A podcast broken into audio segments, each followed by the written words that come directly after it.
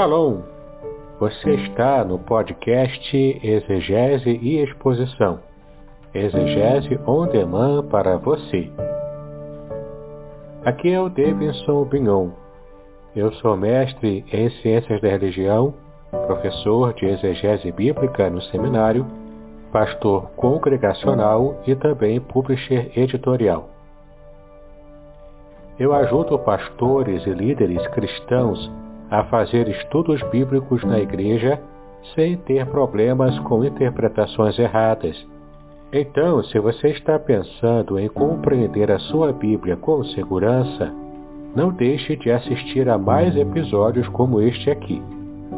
Muito bem, então assine o canal, acione o sininho, curta, comente e também compartilhe. Você poderá me dar uma força me ajudando a ampliar o alcance com os estudos bíblicos de qualidade na internet.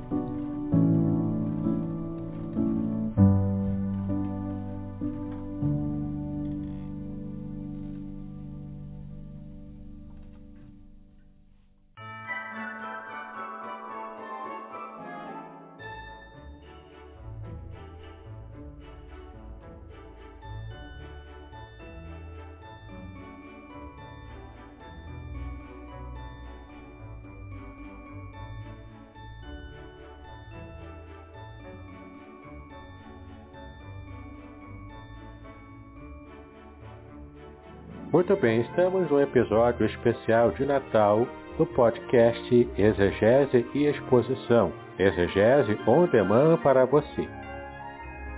Nesse episódio especial, quero fazer uma pequena reflexão com você sobre o Natal e alguns aspectos muito interessantes do estudo bíblico sobre essa data tão especial para a cristandade. Mas antes de entrarmos em nosso conteúdo, eu quero apresentar a você um testemunho especial sobre o meu livro Revelações Originais do Salmo 23. Bom dia, pastor Davidson. Tudo bem? Que a graça e a paz do Senhor esteja sobre sua vida. Amém? É, rapaz, eu acabei de ler aqui o seu livro, né? O livro aqui do Revelações Original do Salmo 23 e queria te parabenizar, né? Um livro maravilhoso, uma exegese muito bem feita, com detalhes, com gravuras, o senhor está aí de, de parabéns. Não é à toa que o senhor é o nosso mestre lá no Seminário Congregacional de Niterói. Está de parabéns, tá? Ficou muito bom. Tanto o próprio livro, encadernação, material, todo, né? A paginação dele. Ficou muito bacana. Tudo com muito bom gosto. Estou só te mandando a mensagem aí para te parabenizar por esta obra fantástica. E todos os que eu puder, eu vou recomendar a leitura, né? Essa exegese, essas revelações no Salmo 23. Tá? Abençoou muito a minha vida, né? Tenho certeza que vai enriquecer as minhas pregações quando eu estiver falando aí no, no Salmo 23. E no capítulo 3, né, no terceiro capítulo aqui do livro, eu me lembrei ali da minha, do meu TCC, né, onde o Senhor faz citação ali a João 10, 10 e 11, trazendo ali, né, o significado de vida, significado ali de abundância, né? Eu me lembrei ali do, do TCC, né? Que foi justamente em cima aí de João 10:10. 10. Tá bom, meu pastor? Mas queria te parabenizar mais uma vez pela excelente obra. Vindo do Senhor não podia ser diferente, né? O Senhor faz tudo aí com zelo, com carinho e tenho certeza que faz para a honra e glória do Senhor. Um abraço e já estou esperando o próximo. Muito bem, caso você tenha interesse nesse meu livro, você pode fazer contato comigo ou então entrar diretamente no site www.contextualizar.com.br. Ali você poderá adquiri-lo então, tanto na versão impressa quanto também na versão digital, inclusive na versão em PDF. Lembrando também de assinar o meu canal do YouTube, clicar no sininho, dar o seu like e compartilhar esse estudo para as pessoas que você sabe que têm interesse no estudo bíblico mais aprofundado. Muito bem, vamos então agora começar a falar sobre o Natal, que é o tema deste episódio especial, já quase no final da nossa terceira temporada do podcast Exegese e Exposição. O nascimento de Jesus é um dos grandes acontecimentos da história da humanidade. Ali o Deus eterno e Criador estava se revestindo da nossa humanidade e se submetendo às mesmas dores e limitações que nós temos. É, com certeza, um dos maiores milagres que a humanidade registra em sua história, além de ser um fato único. O nascimento e a humanidade de Jesus nos mostra o quanto Deus nos ama. Não foi algo simples sem importância. Em seu filho, o Criador estava dividindo a história da humanidade ao meio. Mas então fica aquela grande pergunta durante todos os anos em que nos relembramos do nascimento de Jesus.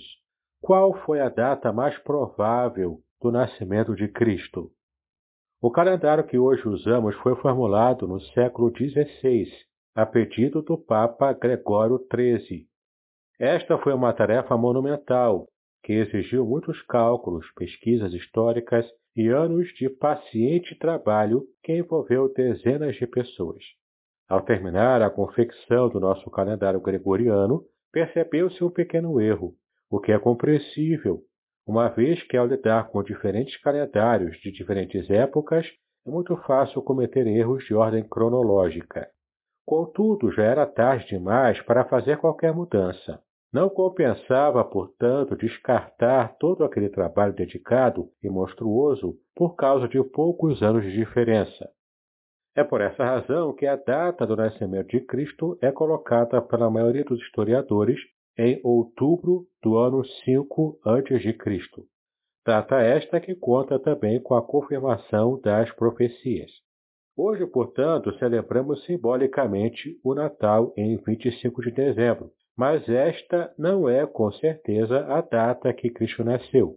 Dezembro é a estação de inverno no hemisfério norte, onde não encontraríamos nenhum pastor cuidando do rebanho ao ar livre, como descreve o relato bíblico. E nessa época também, o imperador não exigiria que houvesse um censo que obrigasse as pessoas a viajarem em pleno inverno. Contudo, não é errado celebrar o Natal em 25 de dezembro ou em qualquer outro dia. Bom, na verdade, poderíamos e deveríamos celebrar e viver o espírito do Natal todos os dias do ano. Bom, sobre a data da morte de Herodes, temos primeiro que entender que Herodes não era um nome, mas um título de uma dinastia de governantes idumeus, forçados a aceitar o judaísmo pelo governo dos Macabeus. O título de Herodes significava para os judeus o mesmo que César significava para os romanos. Todos os Herodes foram nomeados pelos imperadores romanos e a eles deviam a sua autoridade. Herodes o Grande, por exemplo, foi o rei que mandou matar as, as crianças de Belém, o qual morreu no início do ano 4 a.C. A morrer, deixou com seus filhos o governo da Palestina dividido da seguinte maneira: Herodes Arquelau reinou na Judéia de 4 a.C. até 6 depois de Cristo. Herodes Antipas reinou na Galiléia de 4 a.C. a 39 depois de Cristo.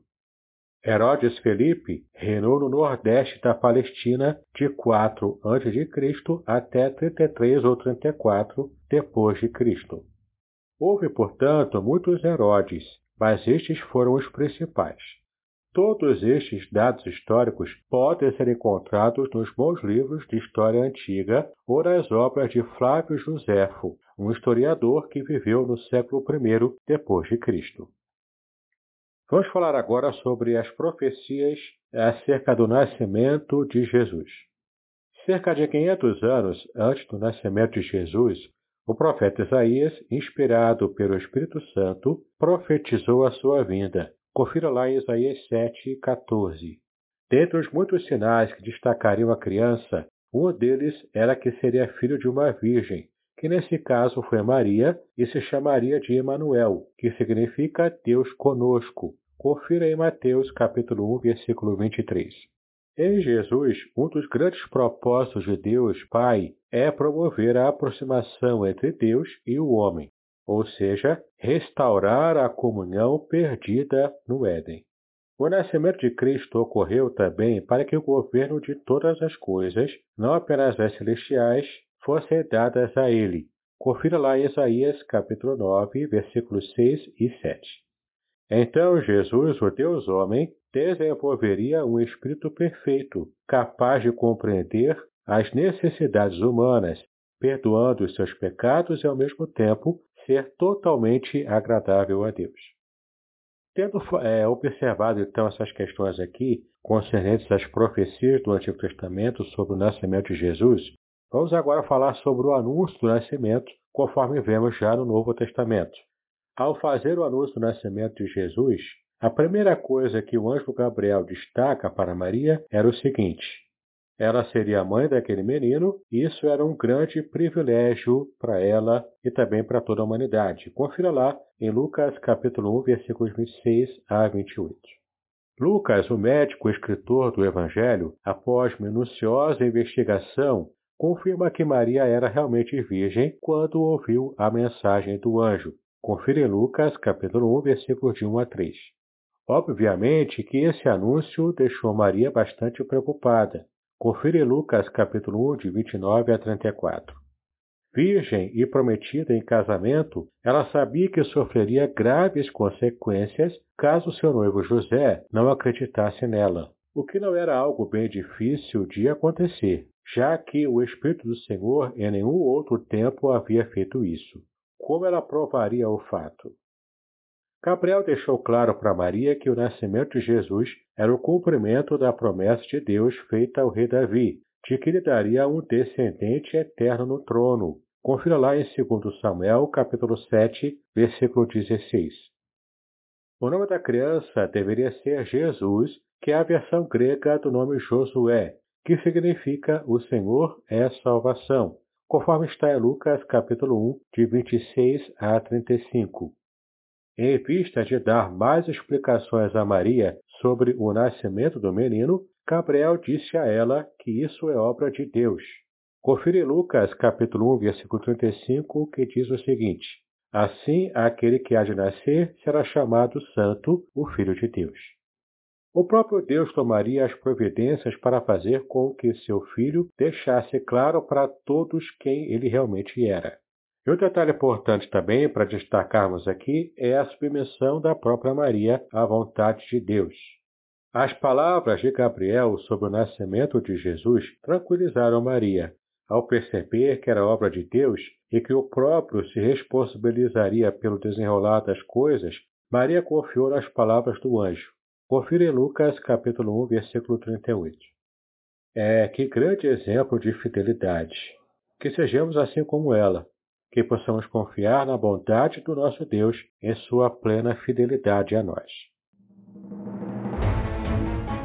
Podcast Exegese e Exposição. Exegese on demand para você.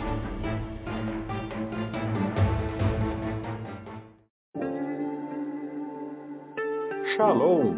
Aqui é o Davidson Vignon eu ajudo pastores e líderes cristãos a fazer estudos bíblicos na igreja sem ter problemas com interpretações bíblicas erradas.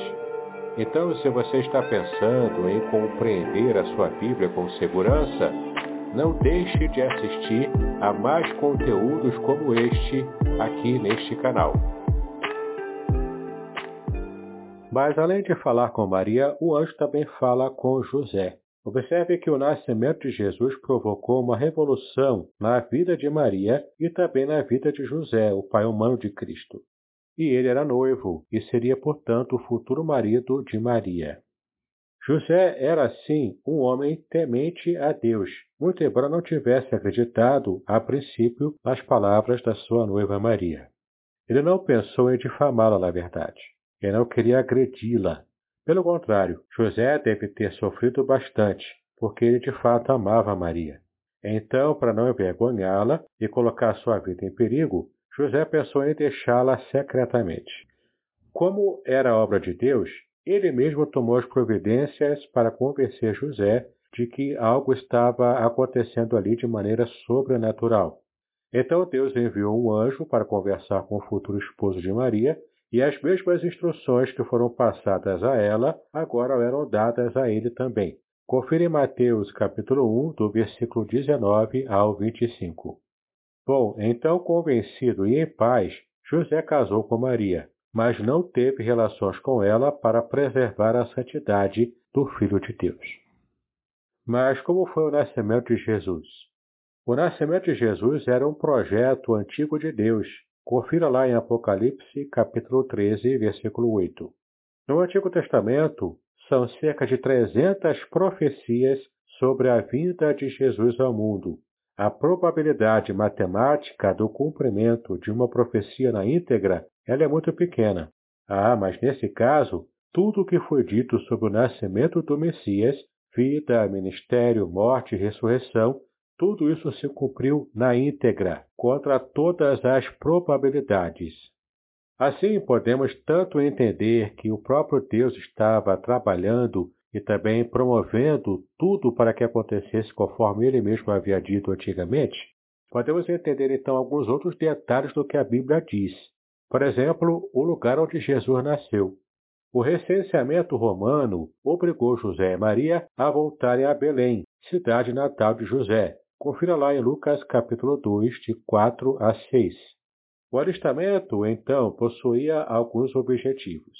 O cadastramento dos nomes, a ocupação, esposas, filhos, servos e também propriedades das pessoas que estivessem se recadastrando. E ainda o cadastramento do valor de suas propriedades, dinheiro e outros recursos que pudessem servir para pagamentos de impostos e fornecimento de homens para o exército. Esse deslocamento promoveu o cumprimento de mais uma profecia, dessa vez anunciada pelo profeta Miqueias, de que o Messias nasceria em Belém, cidade de Davi, conforme está em Miqueias capítulo 5, versículo 2. Outro detalhe também muito importante é o fato de Jesus haver nascido na manjedoura. Jesus então nasceu de maneira bastante humilde. Embora rei e senhor de todas as coisas, Deus Pai determinou que a grandeza do nascimento do seu filho se daria na humildade. Após ser concebido, José e Maria colocaram Jesus na manjedoura. Perceba que Lucas declara o motivo. Ele disse: Não havia lugar para eles na hospedaria. Confira lá em Lucas capítulo 2, versículo 7. Bom, acerca das informações históricas e culturais sobre este detalhe, Há um estudo bíblico em meu canal, no qual eu explico tudo. Vale muito a pena conferir, porque cada detalhe desse aspecto eu tratei nesse episódio especial também do Natal do ano de 2020.